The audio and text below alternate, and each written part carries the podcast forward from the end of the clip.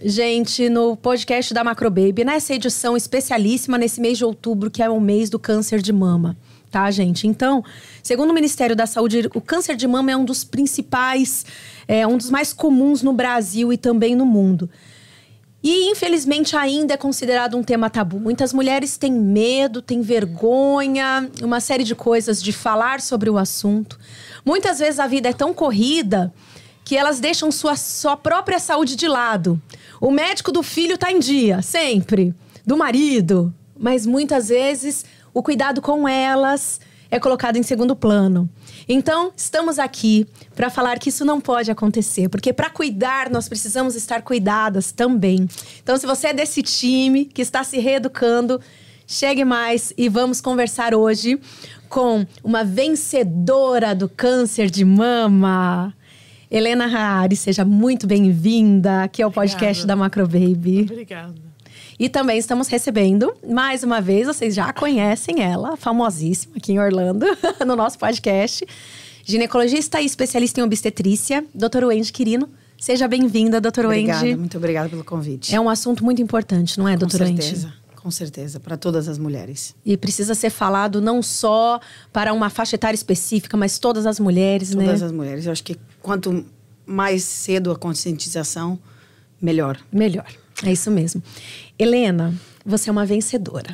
Obrigada. Você está aqui pela vitória. Obrigada. E quanto tempo foi de luta do câncer de mama? Ah, Conta pra gente. Eu fui diagnosticada em agosto de 2016. Uhum. Comecei o tratamento de quimioterapia em setembro. Sim. E a minha última quimioterapia foi em setembro de 2017. Então eu considerei um ano fechado de tratamento, um tratamento químico médico. De muita luta. De muita luta. Muita. É muita luta. A gente vai falar um pouquinho, então, daqui a pouquinho, mais sobre isso. É, primeiramente, doutor Wendy, Sim. O que é o câncer de mama? Quais os tipos? E a evolução da doença? É realmente rápido? Então, o câncer de mama, como você mesmo mencionou, é um dos cânceres mais importantes, né? Uma, câncer de maior incidência em mulheres. Sim. No mundo, mais ou menos 2 milhões de, 2 milhões de casos anuais. Nos Estados Unidos, é, 260 mil casos anuais. No Brasil, acima de 60 mil casos anuais. Uou. Então, é de tremenda importância. Sim. Né? É, ele tem vários tipos, mas o tipo mais comum é o câncer que vai sair do ducto, carcinoma ductal. Então, é o ducto, é o tubo que transporta o leite materno. Ah, tá? Ele sim. vai começar. Então, 70% a 80% dos cânceres de mama vão começar aí. Tem é, um câncer que é um pouco menos comum, que é o carcinoma lobular, que mais ou menos uns 10% dos cânceres de mama, que ele vai começar nas glândulas que produzem leite ah, nos lóbulos sim. do uhum. seio. É, então, esses são os dois principais. Aí tem vários outros cânceres de mama, mas por menores. A grande maioria vão ser esses dois. Certo. A evolução, na realidade, é, para uma célula oncótica, ou seja, uma célula cancerosa, é, chegar ao nível que a gente pode apalpar, esse processo vai demorar anos. Anos, anos doutor Andy? Anos. Então, por isso a importância, principalmente, da mamografia que ela vai estar tá vendo lesões que não são palpáveis necessariamente. Então, é, é, por isso em países desenvolvidos, o câncer de mama ele vai ser, vai ser detectado um pouco mais cedo. A gente sabe que a detecção precoce, o diagnóstico precoce, é muito melhor. vai curar a vida, vai salvar vidas, né? de mais chance de cura. Certo. Então, é. sempre né, ter realmente os agendamentos em dia. Hum. Mas, Helena, vamos lá. Quando você começou a perceber que tinha alguma coisa errada com você? Quando despertou sua atenção para, não, peraí, minha saúde? Uh, foi justamente quando eu senti um caroço uh, centralizado. E você no... mesma que percebeu? É, eu mesma que percebi. E, mas eu achei que era bobagem. Fala que... um pouquinho mais pertinho aqui do microfone, Helena. Isso, obrigada. Pode virar para você. Uhum. Então, ah. tá melhor agora? Ótimo. Pode então, continuar. eu achei que era uma besteira e liguei para ginecologista e marquei uma consulta sem dar tanta importância, importância. mas eu estava um pouquinho preocupada. Uhum. E então, na consulta, eu já é, percebi que ela ficou um pouco apreensiva. É, apreensiva e me fez marcar muito rápido uma mamografia eu tinha feito um ano, menos de um ano anterior, eu não tinha, estava tudo bem na mamografia anterior a essa. E então ela falou que eu teria que procurar um mastectomista, que eu nem sabia o que, que era um mastectomista, acredito que muitas mulheres não sabem o que, que é isso. Uhum. E para me amenizar, ela disse que eu deveria estar com um cisto, mas que ela, como ginecologista, não cuidava disso. Sim. E na mesa dela, ela me fez marcar uh, os Da exames de laboratório. Ela não me deixou mais Nem sair de lá sem de lá. É. Isso era dia 9 de agosto. Eu consegui marcar para o dia seguinte já. Tinha um laboratório muito bom. E fui fazer o exame no dia seguinte. Eles começaram a repetir a mamografia várias vezes. ah, e depois o ultrassom, sempre do lado esquerdo, onde tinha realmente. Então a doutora, a patologista do da ultrassom, ela falou: Isso não é um, um cisto e eu sou especialista em câncer de mama. Então eu já imaginei que, né? Só que o Você que não quer tinha acreditar, que ser, né? É, o que tinha que ser, eu teria que resolver e não entrar em desespero. Então, foi dado o diagnóstico como um carcinoma invasor. Ele é muito mais rápido e por isso que ele se desenvolveu tão rápido desse jeito. Eu teria então que correr para outro tempo. É. E então, já no dia seguinte, a gente já estava no C Camargo. E aí começou toda a família se Você estava no né? Brasil nessa época? Estava no Brasil, isso. Uhum. Então, a família se movimentando, porque qual seria o melhor caminho, o melhor hospital, o melhor médico, o melhor tudo.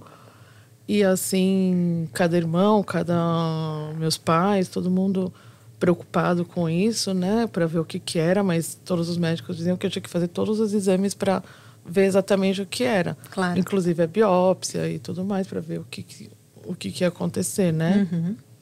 Então, é, foi, foi assim que foi meu diagnóstico. Entendi. E, doutor Wendy, quais são os principais sintomas? Então- ah, porque tanto se fala, né, do autoexame. Sim.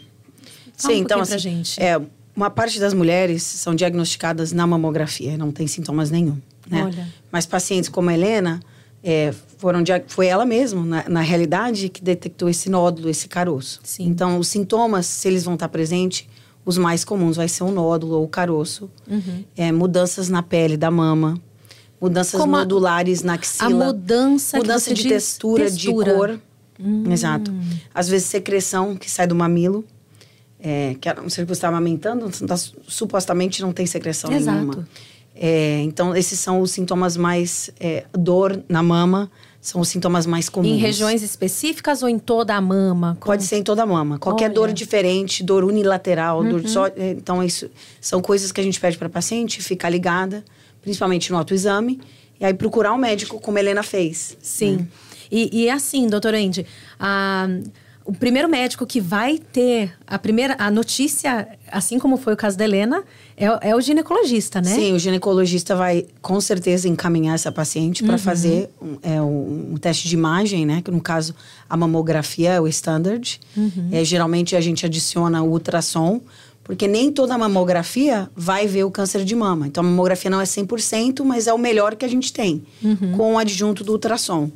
E algumas vezes a gente olha até filme de anos anteriores, como Helena fez a mamografia em dia e ainda saiu com alguma coisa. É porque é um- é, certos cânceres são difíceis de ver na imagem. Sim. Então, por isso a importância do autoexame, da mamografia anual. Então, a gente tem que jogar com tudo que a gente tem. Com certeza. Né? Bom, muito se fala de autoexame, hein, doutor Andy? Daqui a pouquinho a gente, eu- Tá bom. a gente quer mais detalhes sobre isso. Mas peraí, Com como certeza. assim? Autoexame, como é que faz isso? E, e, Helena, conta pra gente. é, a gente sabe que a mulher, ela vai se preocupar com o mundo todo. Com os filhos, com os pais, com os irmãos, com o marido, com todo mundo. E muitas vezes ela fica em segundo plano em terceiro, em quarto. Às vezes, realmente, o médico, os médicos do filho tá tudo ali em dia, bonitinho, os exames, tudo. Mas dela, às vezes, ela se coloca de lado. Você percebeu que você, você passou por isso em algum momento da sua vida? Que você, meu Deus, eu devia ter agendado mais vezes? Conta um pouquinho Como é que era a sua rotina de médicos, assim?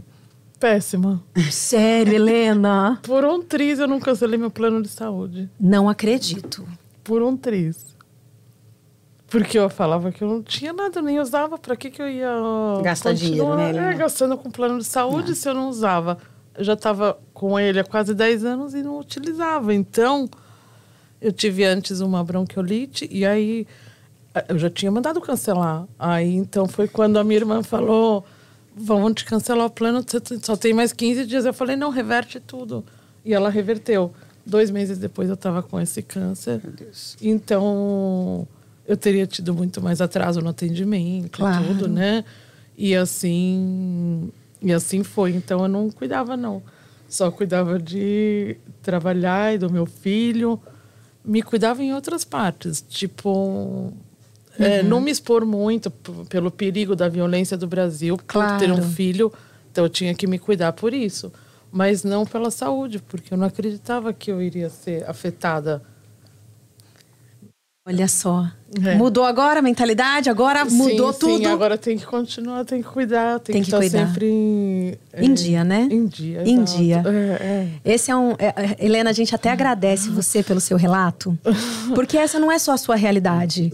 É de muitas mulheres que estão ouvindo a gente, não é, doutora Andy? Verdade. Quantas pacientes eu acredito que chegam no seu consultório, aí a doutora Andy pergunta: quanto tempo que você não visita? Ai, dois anos, três. É isso mesmo? Quatro, cinco. Sério? Ai, doutor Wendy. doutor Wendy, é, como é esse autoexame? Né? Todo mundo fala, ah, é autoexame, autoexame, autoexame. Como é que acontece isso? Ele vai ser recomendável acima de 20 anos. E na realidade. 20 anos de idade? é, a, eu acho assim: a importância do autoexame é a cada mulher conhecer seu seio detalhadamente. Porque aí fica muito mais fácil de, de ver a presença de qualquer alteração, né? Então, o autoexame, a, a primeira parte do autoexame, ela vai ser feita só no olhar, só na observação, realmente, né? A gente recomenda... espelho mesmo. No espelho. Então, as mulheres que estão menstruando, fazer uma semana após o início da menstruação, ou seja, sete dias após o início da menstruação, por causa das mudanças hormonais, né? No, no- bem no começo do ciclo. E as mulheres que estão na menopausa, marcar uma vez por mês e fazer esse exame. Então, começa na frente do espelho, em pé, e observa o seio. Primeiramente com os braços caídos e depois com os braços atrás da, da cabeça, tá? Porque essa mudança de posição pode demonstrar alguma mudança na pele, alguma coisa diferente. Olha Ah. que interessante. Então, só observar, né? Tá. Depois, levemente expressar o mamilo para ver se tem alguma secreção. Tá. Aí, a, a próxima parte seria fazer a- o próprio exame, o autoexame, com a polpa dos dedos. Então, essa parte dos dedos aqui, não com a unha, essa parte dos dedos, né? E a gente vai fazer isso, primeiramente, com a- o braço contralateral. Então, vamos examinar a mama esquerda com a mão direita, exatamente, Aham, com o cruzado. braço atrás. Ah, sempre com o braço aqui. Exato. Ah, não é só no aí- banho, se não, ele- Porque Ah, assim a gente também vai examinar a axila. Claro. Tem tecido do seio até da mama que vai até aqui em cima, Uhum. tá? E aí a gente vai examinar a mama, é como se a gente estivesse desenhando círculos ao redor da mama. Vamos começar ou do lado de fora, na axila, Uhum. né? Com movimentos circulares até o mamilo. Tá? E a gente vai fazer, repetir a mesma coisa do outro lado e repetir o próprio, o mesmo exame deitada. Às vezes, estando deitada, tem certas, certos nódulos, certas mudanças que não vão acontecer enquanto está em pé. Tá. Então, essa é a recomendação. e de quanto em quanto tempo você. Uma vez por mês. Ah, ótimo. Uma vez por mês. Ah, é super viável, gente, né? Super viável. Então, todas as dicas aqui com a doutora Wendy, gente, de como fazer o autoexame. Bom, e Helena, você contou pra gente que quando né, saiu o diagnóstico, a família inteira começou uma grande mobilização. Foi. Como é que foi isso e qual é a importância da família quando você recebe um diagnóstico tão difícil como esse? Bom, primeiro, é, acho que ficou todo mundo muito assustado e eles lo- logo. é, eles e você queriam- também, né, Helena?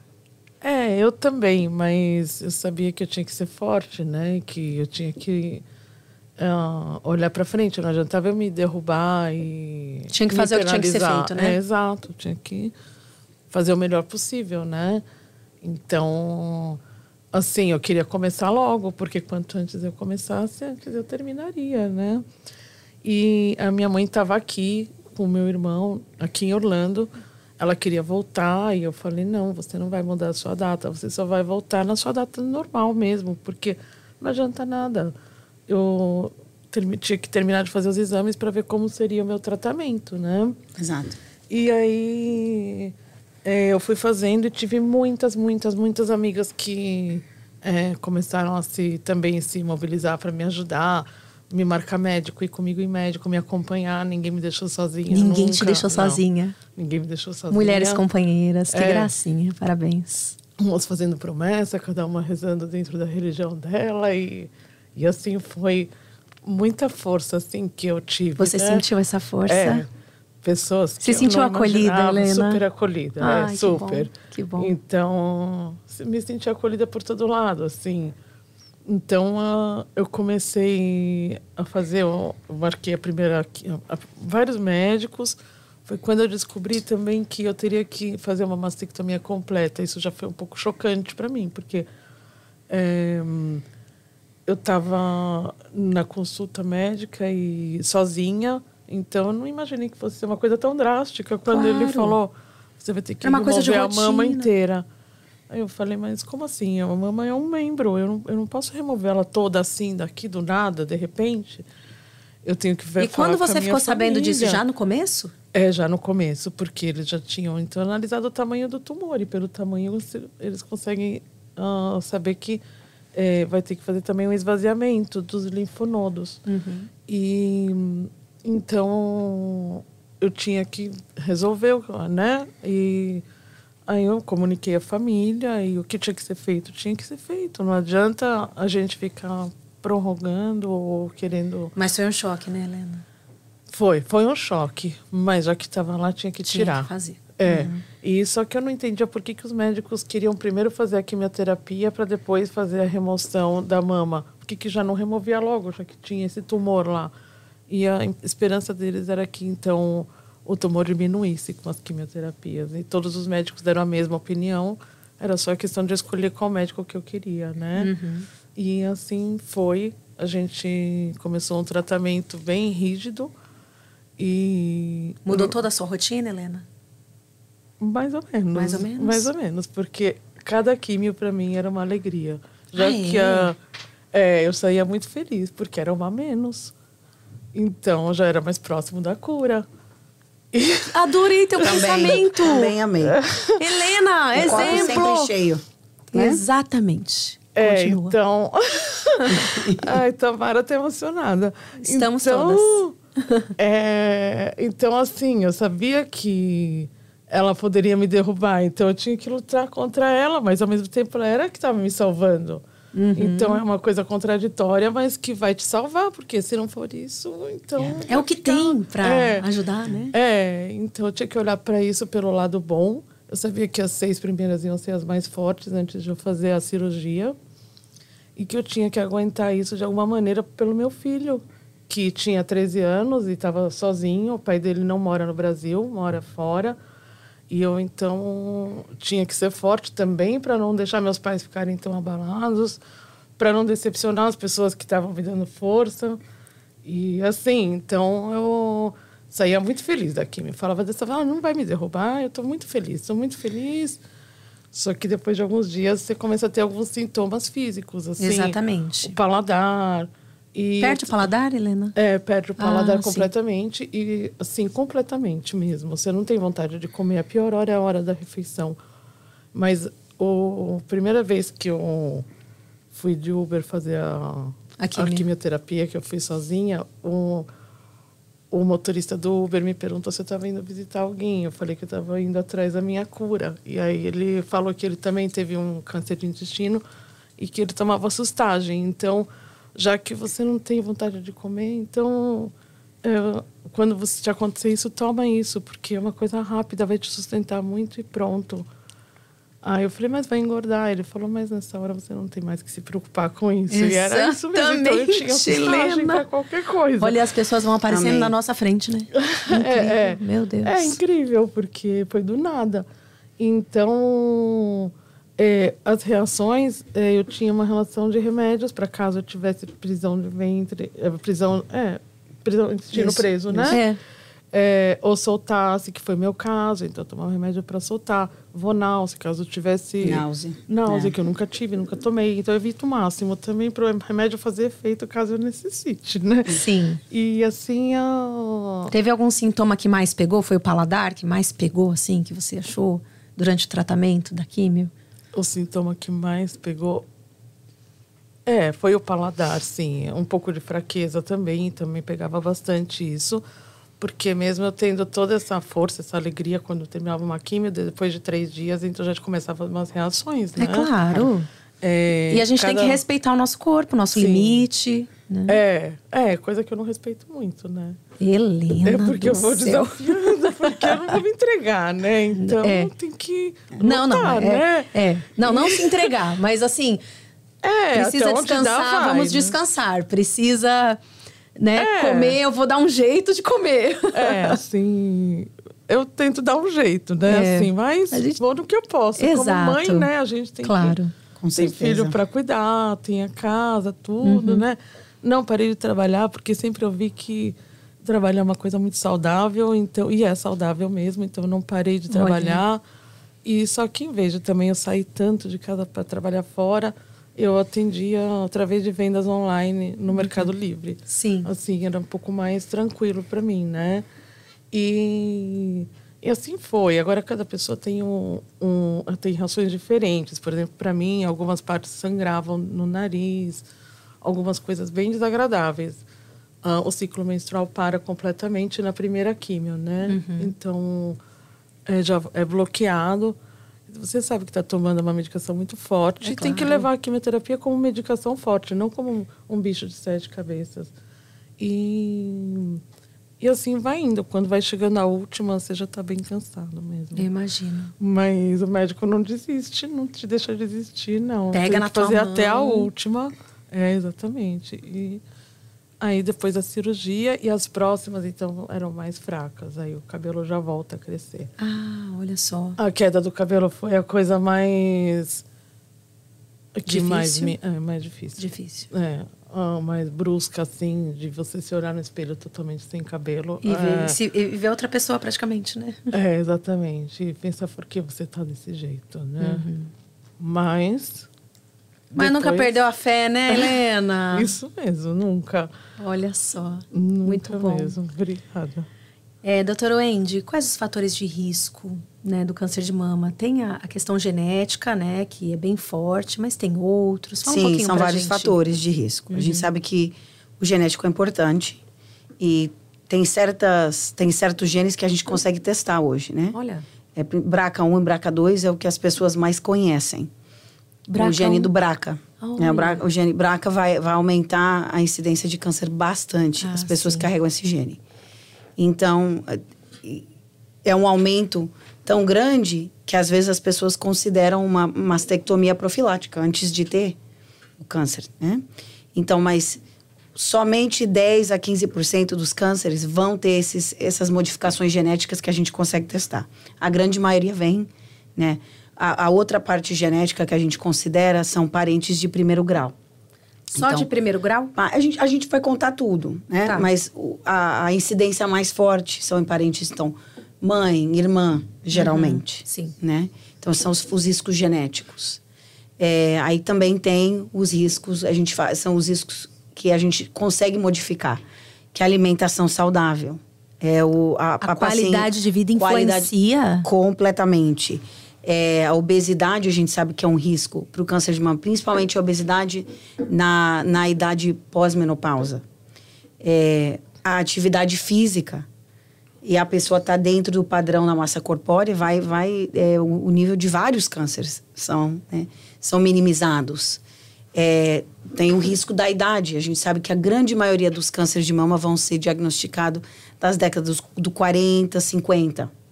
Então, a idade não deixa de ser um fator de risco.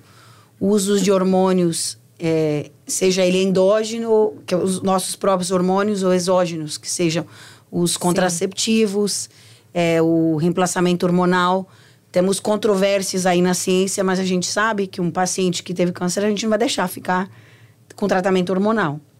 Então, eu sempre falo para as pacientes: o hormônio a gente vai usar só se absolutamente necessário. Né? Não é água, né? eu sempre falo. É, então, Tem o pessoal que gosta. É, o pessoal gosta de hormônio. Então, então assim, eu acho que o hormônio é, ele, vai, ele vai ser usado se tem um sintoma muito forte, alguma coisa que está afetando a qualidade Sim. de vida, vale a pena usar, mas a gente tem que colocar tudo na balança, né? Uhum. É, então, esses são tipo, os, os, maiores riscos, eu diria, né, do, do câncer de mama.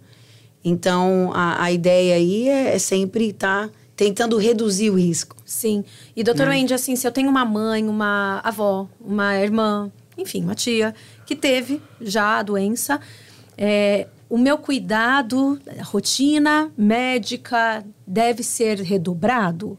Ou Não, normal? Então, o que a gente vai fazer é, é perguntar para você que idade a pessoa teve o câncer. Então, tá. se for um câncer cedo, a gente vai começar a fazer a mamografia até antes dos 40, entendeu? Uhum. Que é então, mais comum isso, a partir dos 40. Exatamente. A mamografia, então, ela é indicada a partir da década dos 40. Tá. Mas é, se você tivesse histórico de família forte, a gente coloca tudo isso numa fórmula e às vezes vai indicar uma mamografia ou mais cedo ou até dois exames de imagem por ano. Mamografia, ultrassom, uma ressonância magnética. E quando é assim, o, o médico ginecologista ele pode fazer todo esse acompanhamento. Com certeza, a gente pode dar receita para você poder fazer esses exames radiológicos e a gente acompanhar. Certo. Tá? Se tiver alguma coisa mais difícil ou uma detecção, como o caso da Helena, a gente vai mandar você para o mastologista, né? Que aqui nos Estados Unidos a gente chama de breast surgeon, que é o cirurgião do seio, é o uhum. especialista uhum. do seio. Sim. Tá? Mas esses são os riscos. Os riscos que a gente não pode modificar é, em termos de, de, hormonal são é, a idade da menstruação começou muito cedo, uhum. né? Antes dos 12 anos. Ah, antes ou, dos 12 anos é cedo. É cedo. E para o tá, risco... Está tendo uma recorrência grande com nos certeza, últimos dias, né, doutora Com Wendy? certeza. Nos últimos tempos. Com certeza. E parte disso é a dieta. É dieta. Né? Por isso que a dieta eu acho tão importante. Eu acho que é a vida moderna. Hum. Né? A gente hum. deixar as crianças comer tanta bobeira, tanta coisa com hormônio, tanta comida processada. A gente vem, tá vendo. Qual é a comida com hormônio, doutor Tipo Wendy? assim, é, comida processada são comidas que têm preservativos, por exemplo. Ah, sim. A gente sabe que tem, tem muito estudo que se sugere que isso vai aumentar o risco de câncer no geral. Sim. Né? Então, assim, quanto mais natural a gente comer... Melhor. É, quando eu cresci, Helena, no Brasil, a gente sabia de onde vinha a comida. A gente sabia quem produzia o leite. Hoje é tudo tão industrializado. Então, tentar voltar um pouco a comer em casa, tudo que, né, que, que é mais natural. É, eu, tenho, eu falo para minhas filhas, vamos tentar evitar tudo que vem em caixa em lata. é isso mesmo. Né? Sim. Sim. Então, é, são todos resultados da vida moderna, uhum. eu digo. Né? Sim. E a menopausa tardia também. Ah, é sim. outro risco. Né? Nulidade, nunca ter tido filho, nunca ter engravidado também é um risco. Então, todos esses riscos a gente meio que coloca numa tabela. E a gente decide precisamos fazer alguma coisa além ou vamos fazer o que é recomendável para a população geral que é a, a, mamografia anual a partir dos 40, o autoexame começa com os 20, etc. Certo. Olha, pessoal que está acompanhando o podcast hoje da Macrobaby, nesse mês de outubro rosa, estamos falando sobre câncer de mama. E você pode mandar as suas perguntas, tá, pra gente nos comentários. Fiquem à vontade. E um pouquinho pra gente, que assim, você já contou que amigas te acompanhavam, irmãos fizeram promessa. Você é irmã do Richard, Sim. CEO da Macrobaby. Conta um pouquinho pra gente dessas promessas e a do Richard em especial aqui pra gente. Ah, bom, ele estava longe, né? Imagina ficou... a angústia desse irmão, né? É, ele ficou muito abalado e a primeira coisa que ele fez, como minha mãe estava aqui, conforme eu contei, eles foram é para um lugar religioso em Nova York, fazer promessas e tal, e pedir muito, é, pedir muito a Deus que, que eu me salvasse, né? Então, em seguida, ele mandou fazer também uh, como se fosse uma corrente uh, de energia através de umas pulseiras que ele mandou fazer cor de rosa e azul é, todas escritas com o meu nome e eu estava escrito pela cura da minha irmã Helena Arari. Então as mulheres usavam cor-de-rosa e os homens usavam azul. Muito legal. Era uma corrente isso, e eu acho que tudo que, assim, é feito para o bem, eu fiquei muito emocionada. Então, mesmo estando daqui, ele também procurou nosso amigo Rodrigo Branco, sempre é, pronto para ajudar e para ver quais seriam médicos indicados lá no Brasil para o meu tratamento. Então, era só distância física, porque todo o apoio estava ali. Todo o apoio emocional estava assim, sempre a preocupação, inclusive meus sobrinhos mandando desenho, a minha sobrinha fez um quadro bem bonito com esse símbolo uhum. em cor de rosa que eu guardei bastante tempo. Foi tudo muito emocionante assim, porque são gestos que não tem nada mais a ver com valores materiais, apenas com o coração. Mas que alimenta nosso a é, gente, né? É, é, que trazem alegria e a gente se fortifica vendo tantas pessoas assim que se preocupam, se incomodam e que se alegram vendo a gente feliz, né? Isso é o mais importante da vida, eu acho. E vendo a gente bem, é, né? É, a gente com vai certeza, enxergando. Com certeza. E, e isso te ajudou, Helena? Essa força emocional durante esse tratamento, que era um tratamento físico. É. Mas você teve um apoio emocional aí de todas as partes. Ah, sim, ajuda muito, porque você se sentindo amado, você tem mais vontade ainda de viver. E você tem muito mais. E, e o que está na sua cabeça vai te ajudar muito mais a sua cura. Eu acho que. Também. É, essa parte ajuda assim, é fundamental. Não adianta você fazer quimioterapia e não ter vontade de viver, porque não, eu não acredito que vai resolver muito. Então, eu acho que é essa parte que mais importa, assim. E claro que você se sentindo amado, sentindo força, tudo, é, ajuda, é fundamental. Sim, fundamental. É. Ai, por isso que a gente não pode é, esperar, né, para dizer eu te amo, não pode esperar para demonstrar o nosso carinho, o nosso amor, Sim. né, é. por quem a gente ama, mas no momento do desafio, aí é isso aí. É, remo é mover mundos, né? É. Exatamente. E, doutor Andy, é, você percebe, né, que essas pessoas que têm esse apoio da família, o apoio emocional para qualquer tipo de tratamento, com né, certeza. Ajuda? Com certeza, muito, muito é não só apoio emocional, apoio psicológico, o bem-estar, essa atitude de querer vencer, é metade da batalha. É metade da é. batalha. É. E aí a gente sempre fala, né? Mesmo nessa situação, continua se cuidando. A gente sabe que o sistema imunológico funciona melhor se você estiver bem, se você se sentir amada, apoiada, se o seu psicológico estiver bem, sua mente estiver bem. Se continua comendo saudável, como a Helena falou, come pelo menos alguma coisa, tenta comer alguma coisa, né? a dieta, até uma atividade física, uma caminhada, ver o sol, ler uma carta de alguém que que está preocupado, tudo isso vai ajudar. É verdade.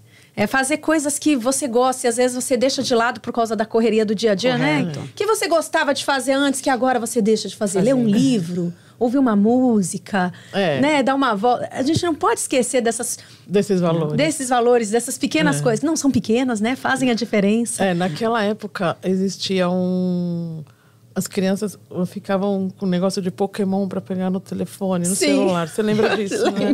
Então, eu, eu, meu filho vinha comigo no hospital para ficar pegando esses bonequinhos. E aí eu já ficava mais preocupada com ele também do que outras coisas. Ai, Helena! E aí a gente ia no parque de Virafuera. Então, enquanto ele pegava os pokémons, não sei de onde, que vinham do extraterrestres, né? eu lembro então, disso. eu ficava vendo as árvores é. e o verde, tudo e era tão bonito, lindo. É. Né? Então, que é São Paulo que sabe. aquilo tudo era vida e que eu queria... Viver. Viver, Viver também. Viver. Exato, é. Ai, Helena, que história então, bonita. Obrigada. E... E você mudou a questão, a doutora Wendy falou aqui da questão da dieta, né, da questão desses cuidados de qualidade de vida, né? Você chegou a mudar essa rotina durante o tratamento, pós-tratamento, né? Alimentação, como é que é? Conta pra gente essa coisa toda. uh, bom, eu tentei melhorar bastante, Sim. né? Porque é, cada vez que durante o tratamento foi muito difícil, porque cada vez que você começa a ter o paladar de volta, já está na hora de fazer a o próxima químio, né? Então, você perde de novo. Uh, muitas coisas você tem que evitar também logo após a químio, porque, é, por exemplo, o peixe cru, coisas que o sistema imunológico fica muito baixo, então é muito perigoso. quando você vai poder comer de novo, já está na hora de fazer a próxima. Mas depois que o meu tratamento encerrou, sim, eu parei de comer, como a doutora falou, os processados, praticamente assim, 90%, e os em caixa também. Então, eu prefiro. Uhum. Só que eu, particularmente, logo em seguida, acabei fazendo uma cirurgia bariátrica, porque eu já estava um pouco mais bem além do meu peso Sim. que eu deveria. Então, ela me bloqueou de algumas coisas, né? É, então já não consigo. Então toda a reeducação alimentar você já recebeu, né? Sim, como tinha é. que fazer. Então uhum. é, eu procuro ir naquilo que pode com quantidades menores, mas consigo muito pouco, né? Uhum. Mas eu eu tento, com a ajuda do meu filho. Agora é ele que me ajuda. Ah, que, que gracinha. É, é ele que prepara, inclusive. Olha só. As proteínas e coisas para. Que ótimo. É. Então só tenho a agradecer a Deus, a família, aos meus amigos, ao meu filho, que por ele que eu mais pensou, né? É, Durante motivou. tudo. É, que mais me motivou, motivou, exatamente. E assim, só ser feliz todos os dias, porque é para isso que a gente está aqui, né? Exatamente, exatamente. Não é? E, e doutor Wendy, é, fala um pouquinho para a gente, né, sobre... Uh, vamos ver aqui. A mulher, ela pode prevenir o câncer de mama de alguma maneira, então? Se ela, por mais que ela tenha né, a genética, uma genética que é forte para isso, se ela tiver qualidade de vida, ela consegue ou retardar ou prevenir. Como é que é, funciona? Eu diria que assim, retardar e reduzir. Reduzir. Reduzir o potencial do câncer de mama. É possível. É uma vida saudável, como é que a gente acabou, principalmente a alimentação, é tentar ficar na, na massa corpórea que é adequada. Para o né? tamanho é, dela. Para o tamanho dela. É, é, menos químicos, né? Uma vida mais qualidade de vida, menos estresse. São todas as coisas que a gente consegue modificar. Ai, menos é, estresse, é, doutor Wendy. Como é que Exato. faz, doutor Wendy? E o estresse é difícil, é uma coisa difícil na medicina de quantificar, porque como que a gente quantifica Exato. o estresse? Mas a gente sabe que uma vida que é estressante, você vai fazer menos exercício físico. É. Né? E a gente sabe que a atividade física, a, a, a, a Associação Americana de, do Câncer recomenda atividade física moderada, que isso vai reduzir né, o nível de câncer, não só o câncer de mama. Então, uma vida saudável, né? Uma alimentação saudável, é, uma mente saudável, eu diria. O apoio da família, né? Pensar nessas coisas positivas e boas. Além disso, a gente vai adicionar o autoexame, né? Para essa detecção precoce. Claro. O, a mamografia, quando ela tem que ser feita. Então, uhum. Então, ir no médico regularmente. Tudo isso vai ajudar entendeu? Olha, muito bom. Muitas orientações importantes. Você que está acompanhando o podcast da Macrobaby pode mandar também as suas perguntas aqui pra gente. E vale a pena ressaltar também, Fale, acabei de pensar, por favor. É, na, na Sociedade Americana do Câncer também recomenda eliminar ou evitar o máximo de álcool. O álcool é? é um químico que a gente sabe que vai, né? O tabagismo, todo mundo sabe. Eu digo cigarro, todo mundo sabe. Mas o álcool também. Mas o cigarro é só para o câncer de pulmão? Não, tem vários cânceres que estão associados com Ah, é? Com Conta certeza. pra gente, então, doutora. Câncer do colo do útero, o próprio câncer que tem o HPV associado, vai aumentar. A gente sabe que o sistema imunológico trabalha melhor. O tabaco vai afetar o sistema imunológico. Câncer de Como bexiga, um uhum. tudo. Então, assim, é essa vida saudável que a gente sempre tenta. Uhum. A gente sabe que o estresse geralmente vai levar a pessoa a ter ansiedade. A gente acaba comendo mais Fumando. Né? Fumando, é. bebendo, né? Ingerindo álcool. Então, é, é sempre essa qualidade de vida que eu acho que a gente devia pôr mais atenção. Certo. Né? E não tô falando para tu, tô falando para mim mesma. Ah, estamos né? todos, ô, doutor Wendy, é pra todo sabe, mundo aqui. a mulher que trabalha, profissional, né? É. Ou mesmo dentro de casa, a mulher que trabalha em casa. Claro. Tem sempre alguém para cuidar. A gente é. tem que se cuidar. É. Tem que se cuidar. Tem que tirar.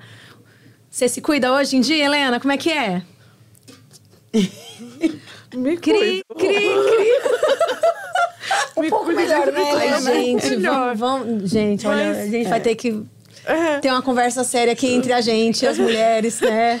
A gente precisa se cuidar. A gente, gente. procura se cuidar, é. claro, mas A correria, É a né? correria. A correria de Se- sempre. sempre você vai olhar mais para os filhos. A partir do momento que você tem filho, não tem Aí, como. aí é fogo, né? É, por mais que você fala, vou me cuidar para cuidar deles, primeiro você vê se eles estão com fome, se eles precisam de alguma, alguma coisa. coisa. É, É. se tá tudo certinho, aí depois você vai lembrar de você. Não tem como. Mas olha, vou contar uma coisa pra vocês. Quando a minha primeira filha nasceu, foi quando eu comecei a comer melhor. Porque eu tinha que fazer a papinha saudável pra ela, eu acabava comendo aquilo. E sem ah, sal, eu e sem... dessa papinha. Já eliminou. Não, já eliminei a papinha. o que eu comi melhor foi quando eu amamentava. Então, porque eu sabia Nossa, que ele eu também, eu também. Aí sim, era pra ele, né? Não era nem pra mim. E você ele. amamentou, Helena?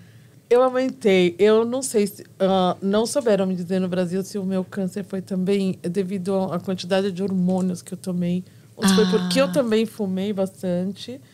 É, uma combinação, né, Helena? uma Difícil, é combinação. bem complexo. É, né? eu tive o meu filho através de a fertilização in vitro. Sim. Então, é, foram, foi um processo assim bastante é, é ingerir muito, muito hormônio, né? Muito hormônio. E então, quer dizer, tudo isso até que ele chegou para mim foi um, um, Quanto tempo? Quanto tempo eu levei de tratamento, É. assim, de fazer? Eu fiz quatro vezes. Olha Uau. só. Então, é bastante, então, É hormônio. bastante, sim. Uhum. É, foram várias vezes. E, e- então foi uma coisa que era uma dedicação total já, a minha vida para ele, isso, né? Aham. Então quando ele nasceu, aí então era tomar, comer bem para dar o leite bom e tudo isso. E inclusive eu só amamentei do lado que eu tive o câncer de mama, onde eu sempre vi que a amamentação evita isso, É. né? E É, conta então, ele doutora vai, a amamentação ela vai é, reduzir o risco do câncer de mama, né? Porque durante a amamentação, geralmente a, a- a paciente não está ovulando. Então, é um tempo que não, não tem hormônio, nem endógenos, nem o seu próprio hormônio. Então, tipo um break hormonal, Olha. entendeu? É. Mas aconteceu exatamente o único lado que eu amamentei durante quase dois anos. E tinha alguma questão genética, Helena? Não. Diz o, o mastectomista que para ter esse, no Brasil, né? Que para se ter o câncer de mama basta ser mulher, né? E ele então, inclusive assim, ressaltando, eu queria fazer a mastectomia completa nas duas mamas, para mim não ter o risco de Da ter outra na mama. outra. Hum. E que quando eu fizesse a reconstrução pudesse ficar as duas iguais. Só que O que, que aconteceu nesse processo? Ele negou porque ele falou que isso só seria só poderia se, se fazer se eu tivesse um caso de da minha mãe Primeiro grau. genético. É. Só que então ele negou. Até até a hora de eu entrar na cirurgia eu estava pedindo para ele ele negou. E quando eu terminei o tratamento total em 2017 no início de 2018 minha mãe estava com câncer de mama também Ai, então, quer dizer, em vez de ela ter ficado antes, ela ficou depois. Depois. Ah, então, ela era um pouco menor, tudo. Ela passou só pela radioterapia, não pela E venceu. químio. Tá aqui. E no Brasil, vai vir me visitar logo, logo. Se Ah, Deus quiser viver, gente. Nossa, que, que família de mulheres fortes, hein, Helena? É, É obrigada. Então, acabou que eu fiquei com uma só, né? Mas, Uhum. mas isso não me incomodou também. Tinha que ser assim, então. Você tentou, assim. certo? É, eu tentei. Ele Mas quis, não foi é. indicado. Não, não. Então, é, ficou desse jeito e pronto. Estou feliz, assim, muito feliz de estar aqui, de poder também estar Tá participando. compartilhando Com isso com certeza, tantas Helena. mulheres, É. né? É muito importante Muito legal a gente essa troca. É. É muito bom. E, e doutor Wendy, a gente tem que começar a amar o nosso corpo, né? Com certeza. Desde sempre, né? Existem tantas, tantos, né? Tantos padrões hoje existentes por aí, a gente acaba, né, muitas vezes não gostando da gente mesmo. A gente tem que se amar. Como que a gente pode amar outras pessoas se a gente não se amar? Exatamente. Não é? Não é, Helena? Com certeza. E, se, e, e se amar e se cuidar também. Se cuidar muito. Doutor Wendy, muita. Hoje a gente fica sabendo muita coisa pela internet, né? Qualquer assunto ali você joga na internet, você lê, você acaba até. Nossa, eu sou especialista em É o tal Dr. coisa. Google. É o...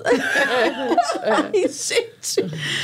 Mas. é, isso é meio perigoso às vezes, né, doutor Wendy? Com certeza, porque nem sempre Pra a gente saúde. vai. Exato. E muita gente que está colocando esses artigos são pessoas que acreditam ou de um lado ou de outro. Exato. Então são um pouco controversiais e, né? E eu acho assim. Não substitui a, a não, visita de regular ao jeito nenhum, médico. de jeito nenhum. Outra coisa que eu acho muito, as pessoas começam a ler e começam a entrar em pânico. Exatamente. E ficar com medo. Isso aconteceu Né? quando eu conheci a doutora. Foi. Como assim? Ahn, eu tava já morando aqui, três, assim, uns meses depois, três meses depois, eu tive uma hemorragia, sendo que, como eu mencionei agora há pouco, a quimioterapia bloqueou minha, meu ciclo menstrual. Então, com essa hemorragia, eu achei que alguma coisa. Fui no hospital. Aí jogou na internet. E- não, aí eu Ah, fui tá. primeiro no hospital. E eles Ai, que bom. falaram, então, que eu fizesse uma biópsia, porque eu podia estar com câncer de útero. E aí eu joguei Ah. na internet. Não, Helena! Não, Helena. E, aí? Então eu consegui uma consulta para o dia seguinte. Só que antes de eu ir na consulta, eu já tinha, já fui falar lá com Já o doutor viu, Google. já viu E todas eu vi as. que, o que, que eu precisaria fazer. E aí, então, Entrou em eu pânico? podia tomar carboplastina, que é aquilo que fez cair meu cabelo, tudo de novo. Aí É eu o vou passar pânico. por isso. E é o pânico, como a doutora falou. Aí no dia seguinte, então, eu consegui. Ela me encaixou, fez a biópsia. e Falou pra mim ficar tranquilo, que aquilo parecia assim, uma menstruação comum que pode ter acontecido por ter tido bloqueio há um tempo atrás, mas que alguma coisa Voltou. que tinha que vir. É. E que é, ela ia pressar ao máximo a biópsia, tudo, né, para o resultado. Então, levou alguns dias. A biópsia normalmente é uma coisa um pouco demorada para chegar ao resultado, né? Mas, E a ansiedade, ela logo né? ligou pro meu irmão e mandou Aham. um recado que estava tudo bem, que não era nada. Então, todo esse pânico foi à toa. Eu fui assustar meus pais também, que não mereciam entrar nesse desespero, né? Exatamente. Então, é isso eu também não aconselho que fiquem. Não faça isso, internet. né? Não, não, não. Vai no médico primeiro, depois. Com certeza. O médico olha. indica quais os sites que, que podemos acessar, inclusive. É. E, e doutor Wendy, quando a menina precisa começar a fazer as visitas ao ginecologista? Quando é indicado? Então, aqui geralmente é, a gente começa aos 18 anos, quando o pediatra fala no more. Aham, sim. A gente começa a fazer a visita anual. Mesmo né? que ela já comece o ciclo menstrual antes. Antes. Agora, eu problema. vejo, eu vejo muito adolescente que tem problema com ciclo menstrual. Se tiver algum problema, alguma coisa fora do natural, do normal, a gente Tá. vê adolescente. Claro. Geralmente com 18 anos. Certo. Né? A gente faz o anual, o exame anual. É, esse exame geralmente vai, vai incluir o Papa Nicolau, o exame do colo do útero, né? Que é para prevenção do colo do útero. É, a gente vai fazer, a partir dos 18 anos, a mamografia. A Ah, vai partir faz- dos 40 anos, a 40 mamografia. anos. Mas quando a paciente vem, a gente começa a fazer o exame, o autoexame, ensinar a paciente a fazer o autoexame e fazer o exame clínico, né? Uhum. É, do seio. E aí isso vai, vai dando essa conscientização para a paciente. E, e eu queria ressaltar aqui que a gente, às vezes a paciente vem com bastante medo, como a Helena chegou a mim, mas na grande maioria dos casos, esses casos vão ser benignos. Mas vale a pena checar. Exato, sempre checar. Com né? certeza. Não- é o melhor sempre. Helena, para as mulheres que estão nos acompanhando agora e estão enfrentando esse desafio também, assim como você já enfrentou, elas estão no meio do processo, o que você diria para elas? Ah, eu diria, tenha força, pensa só em coisas positivas, pensa que tudo vai acabar sempre bem, assim. Nada é impossível. Nada é impossível. Acredita em todas as coisas que você quiser, que você puder. Acredita em Deus, acredita né, no que você enxerga, naquilo que te faz feliz. Pensa em coisas boas para você. Só no que te faz feliz, que é só o que vale. Se ela tem filhos também, olha para eles com essa alegria que é o que nos incentiva na vida, né? Eu acho que é mais, mais. E tenha vontade de viver, que tudo isso acaba e vira uma história. Vira uma história. Uma história bonita É de verdade. superação, de luta, de vencer como a sua. Helena, parabéns. Obrigada. Parabéns. Que história bonita. E inspiradora para tantas mulheres. E, doutor Wendy, para as mulheres como um todo, qual é a sua recomendação para todas elas que estão nos acompanhando agora? Muitas estão com os maridos também acompanhando a gente aqui. Fala um Com pouquinho. certeza. Eu acho assim, a gente já falou bastante sobre isso, mas a gente tem que se cuidar, né? Vamos nos amar, nos cuidar. É, a gente sempre tem tempo para todo mundo. Vamos fazer, vamos dar aquele tempinho pra gente, né?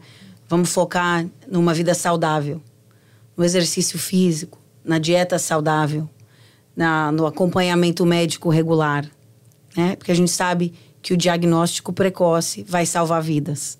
Vai salvar vidas. É isso mesmo. Gente, muito obrigada pela participação aqui hoje no podcast da Macro Baby. Helena, parabéns mais uma vez. Muito obrigada, obrigada. pelo seu relato obrigada. aqui. Pode falar. Era isso, então tá bom. Doutor Andy, antes de encerrarmos, né?